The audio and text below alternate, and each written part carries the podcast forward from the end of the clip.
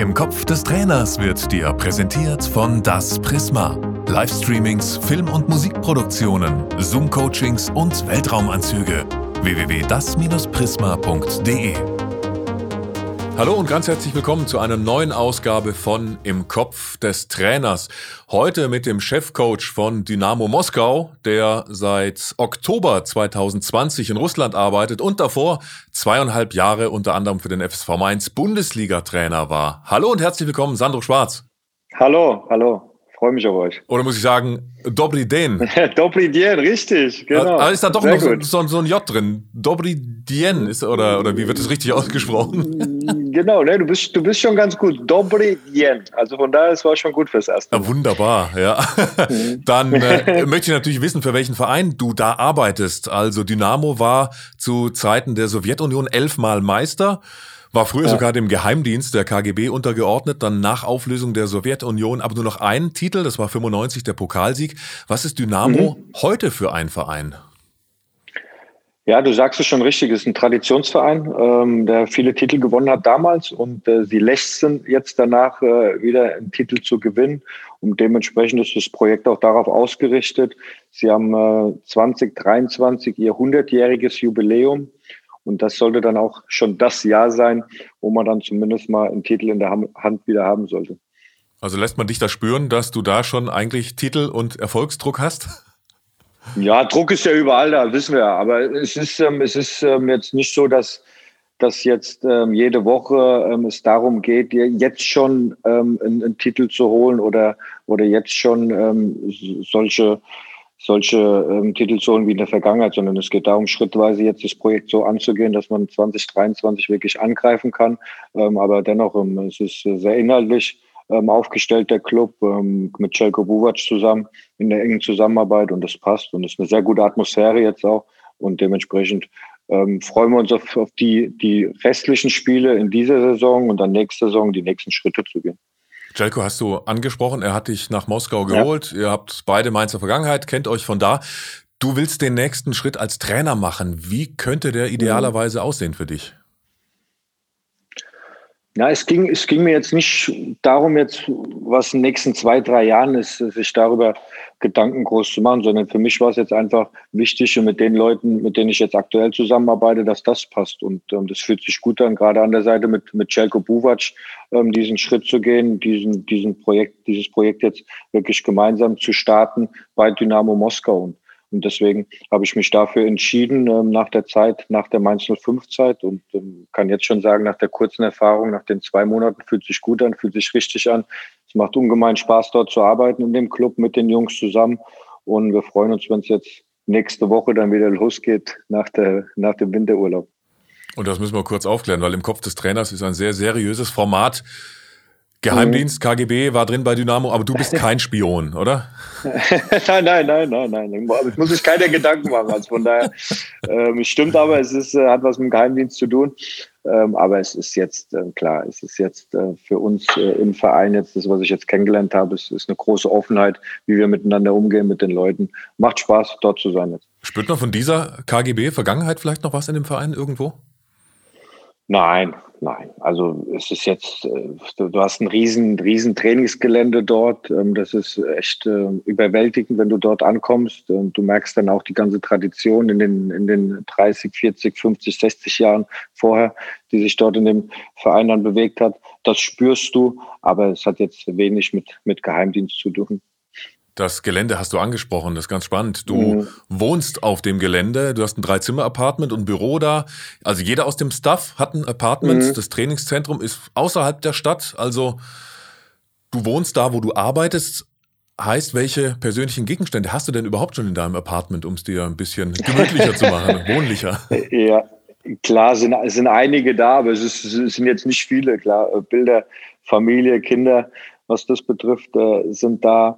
Äh, ansonsten bewegst du dich wirklich in deinem Arbeitsumfeld. Bis dann jetzt waren jetzt sehr intensive zwei Monate, weil es dann relativ fix ging, auch zum ersten Spiel. Und da waren wir echt sehr viel damit beschäftigt, mit der Spielweise, mit, mit den Trainingszielen, die wir, die wir für uns sehen wollten, um natürlich dann auch erfolgreich die, die Spiele zu gestalten. Das war jetzt der Schwerpunkt. Und ähm, es ist in der Tat so mit dem, mit dem Drei-Zimmer-Apartment, dass wir das haben.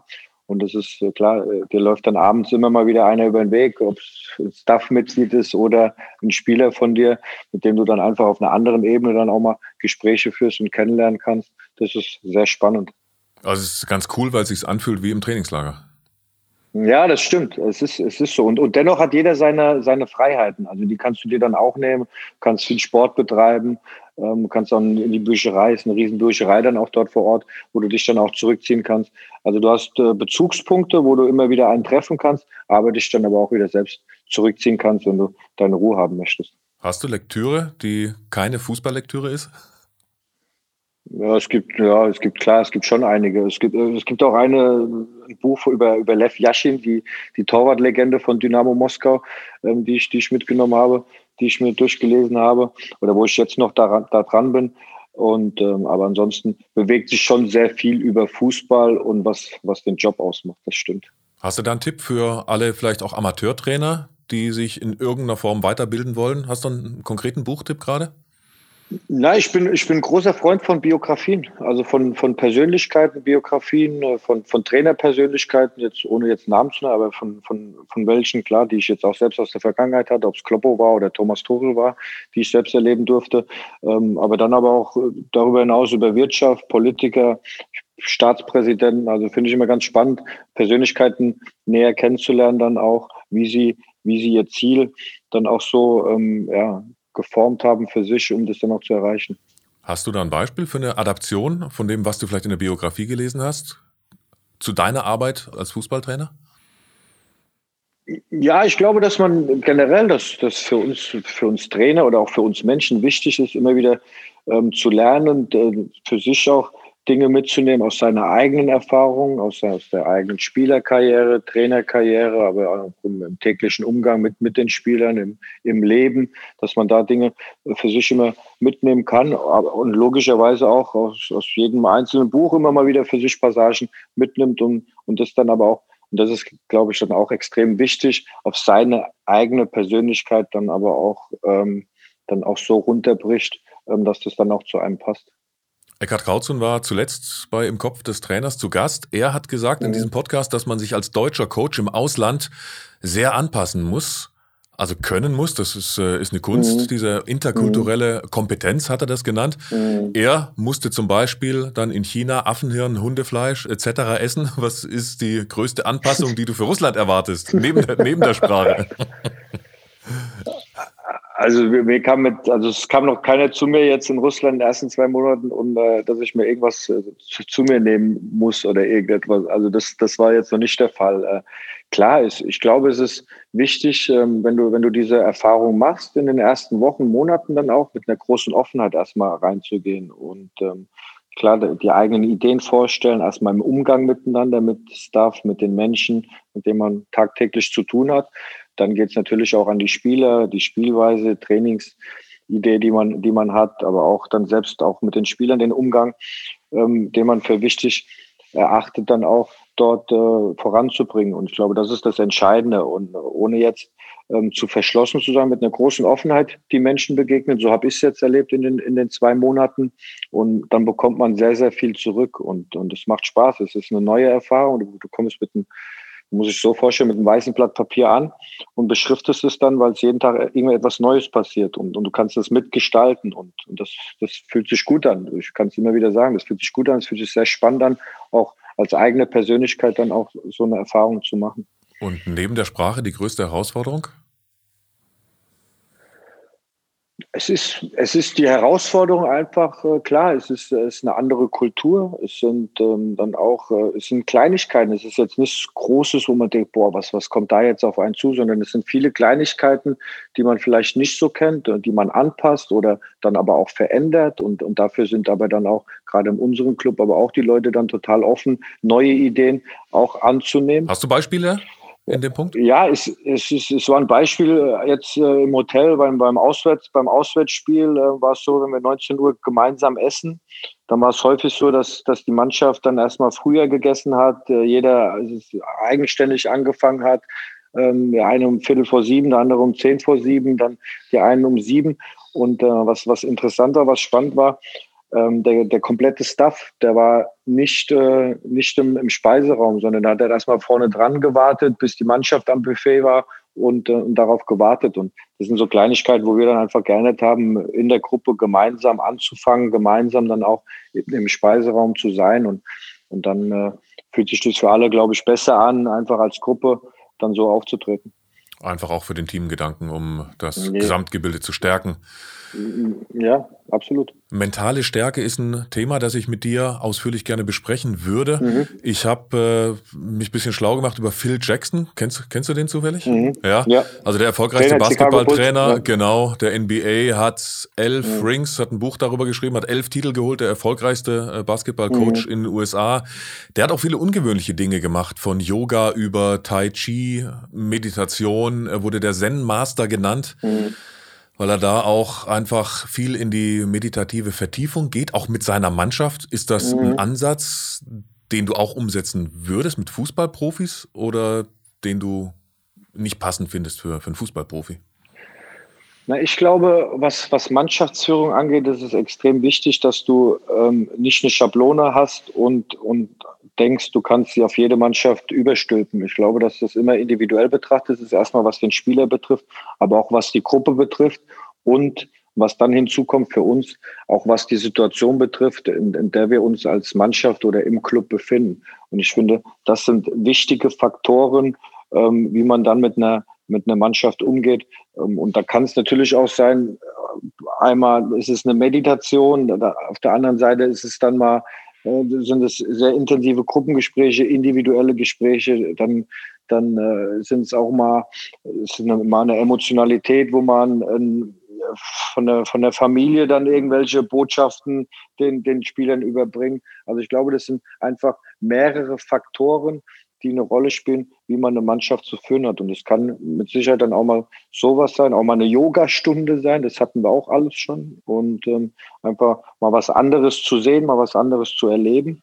Und, äh, und dann sind es aber auch wieder normale Abläufe, ähm, die dir auch ein gutes Gefühl geben auf dem Trainingsplatz, um, äh, um einfach wieder gewisse Automatismen zu aktivieren, um am Ende erfolgreich zu sein.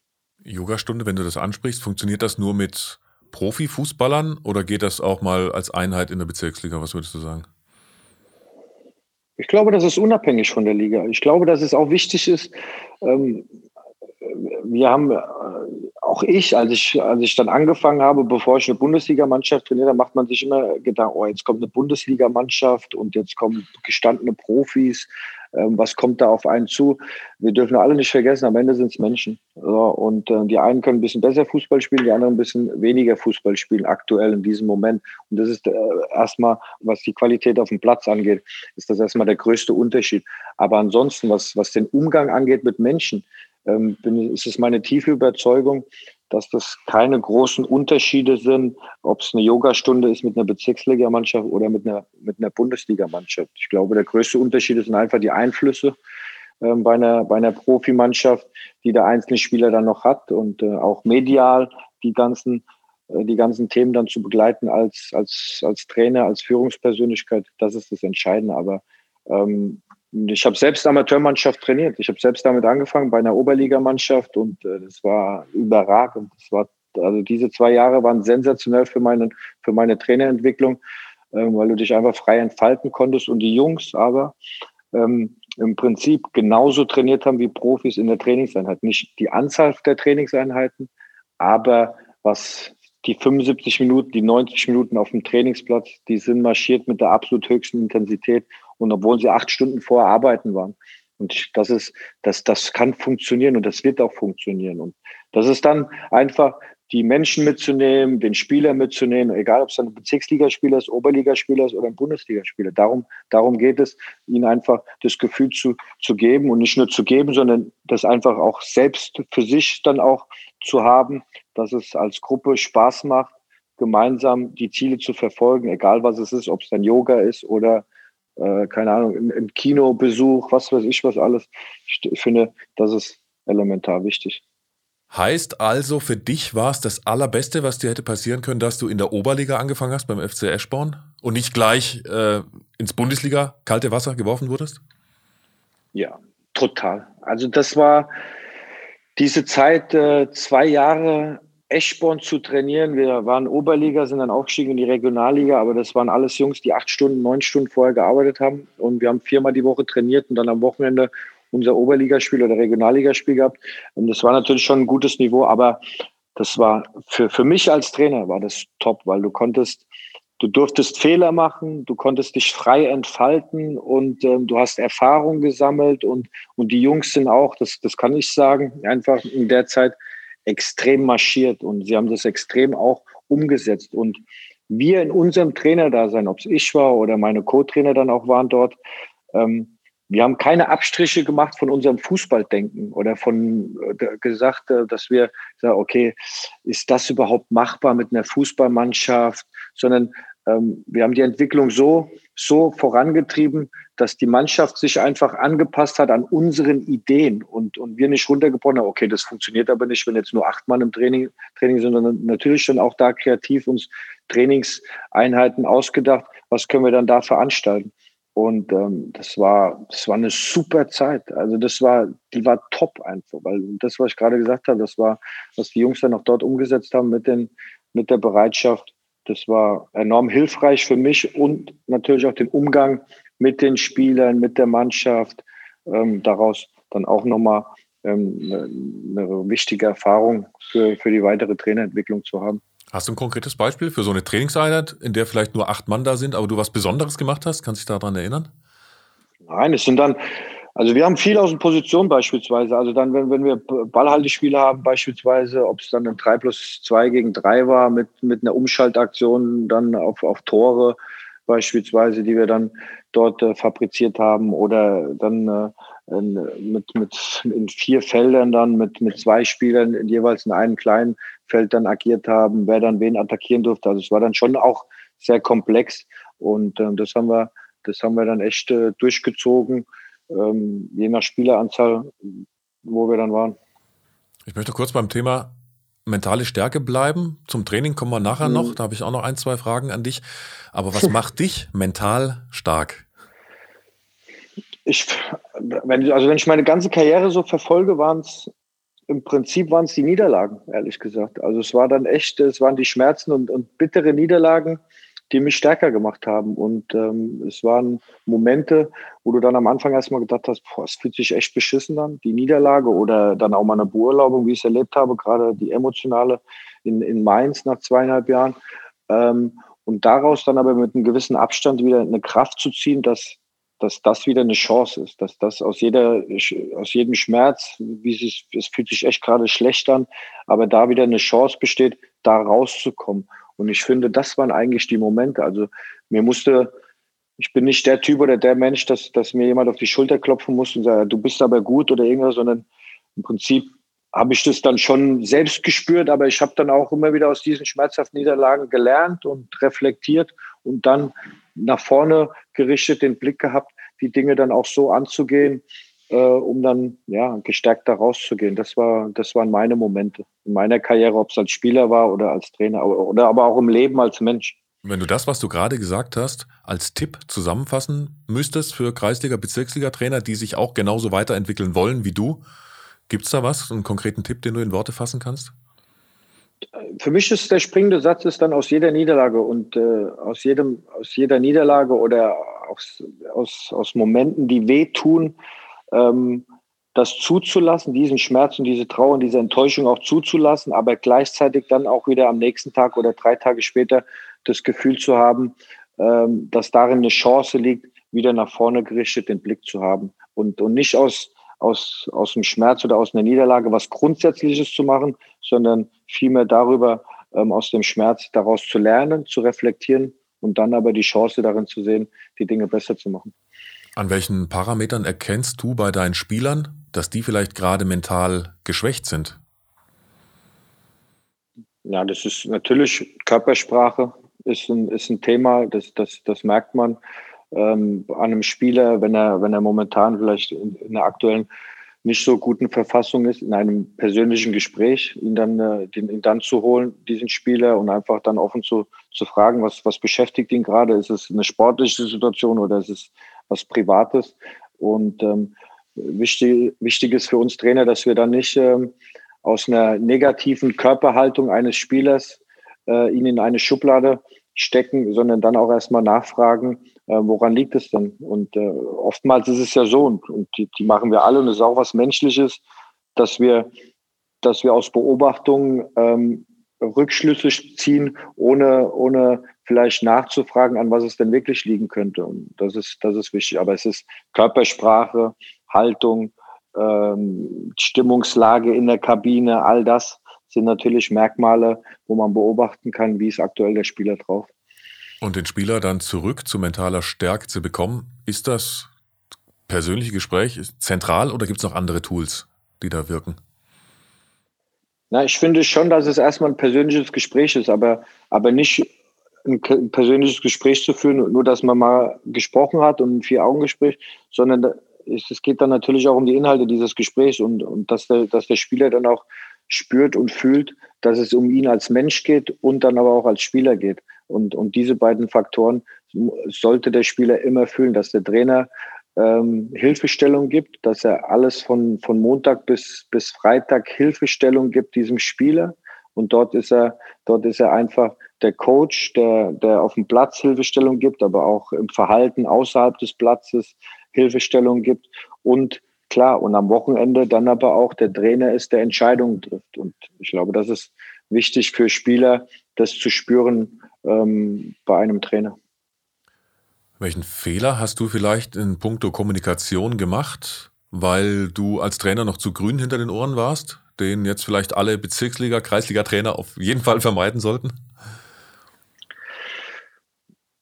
Ja, ich, ich hatte, ich glaube, dass ich weiß gar nicht, ob ich ehrlich gesagt da so, so viele große Fehler gemacht habe auf, auf dieser Ebene, ehrlich gesagt, was Kommunikation angeht, weil ich schon eine, ein, ein Typ bin, ein Mensch bin, der sehr kommunikativ ist, der sehr offen auch auf die Spieler zugeht und, und mit den Jungs dann auch die Dinge bespricht und, und, und dennoch weiß immer, dass, dass ich derjenige bin, der die Entscheidung dann am Ende des Tages zu treffen hat. Ähm, ich, ich, ich denke, es ist wichtig, ähm, bei aller emotionalen Bindung und Nähe, die man, die man hat zu einem Spieler, auch eine gewisse Distanz zu wahren, aber, aber eine natürliche Distanz und, und, und nicht so eine Distanz zu haben, ähm, okay, ich bin der, ich bin der Trainer und, äh, und, und, du bist der Spieler, sondern ähm, das ist klar, dass, dass, dass man das wissen sollte, aber diese, diese Bindung ist, ist dennoch extrem wichtig zu der Mannschaft, die man, die man, die man da aufbaut.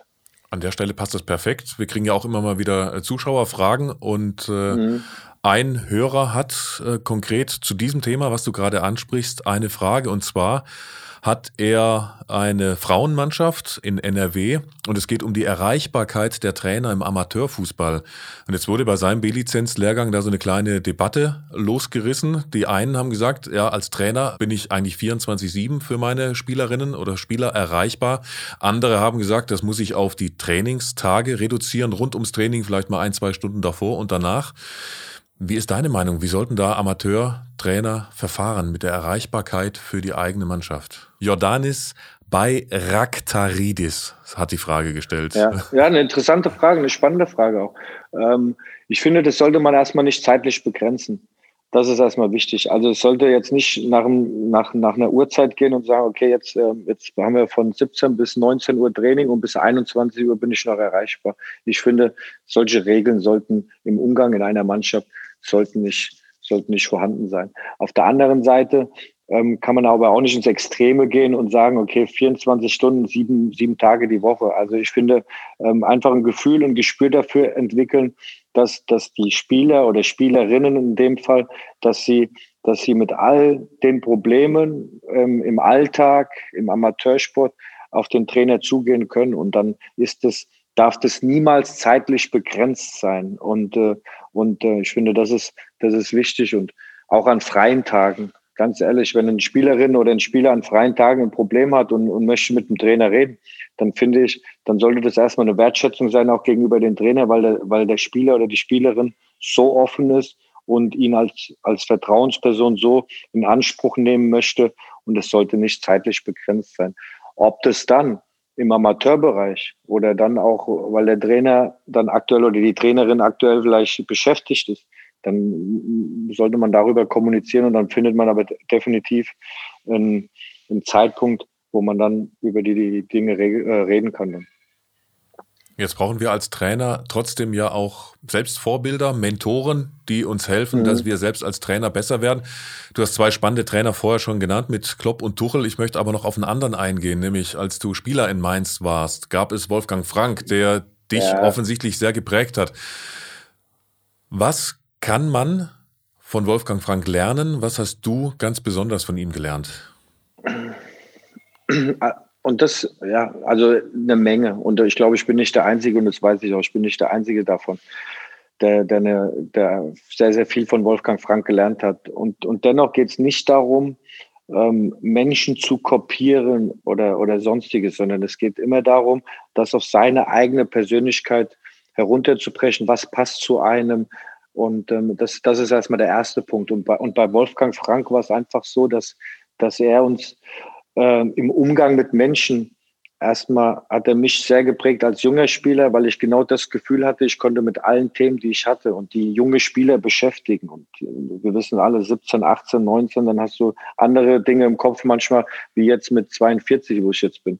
Und und er hatte mir das Gefühl gegeben und hatte immer einen Ratschlag und eine Hilfestellung für mich. Und, und es war nicht immer nur Fußball. Und wir sind nicht nur Fußballtrainer. Wir, wir betreuen eine Fußballmannschaft oder eine Basketballmannschaft als Trainer oder sonstiges. Aber wir, wir betreuen allererster Linie erstmal den Menschen. Und, und das hat Wolfgang Frank herausragend gemacht mit uns. Und natürlich kommt dann die, die, die Fähigkeiten eines dann Fußballtrainers dazu, was, was das Spiel angeht, was das Training angeht, was die Vermittlung angeht, seine Spielidee, all das kommt dann hinzu. Aber wenn, wenn, man, wenn man heutzutage immer wieder fragt über, über Wolfgang Frank, dann ist immer das Erste, wie er mit Menschen umgegangen ist. Und, und das ist eigentlich generell so und nicht, welche Grundordnung wir gespielt haben oder wie er trainiert hat, sondern es geht dann erstmal im Umgang mit Menschen. Und das, das war herausragend, wie er mit uns umgegangen ist, indem er Hilfestellung uns gegeben hat. Er, war, er war ein Coach. Er war einfach der Coach jeden Tag. Jeden Tag war er für uns da.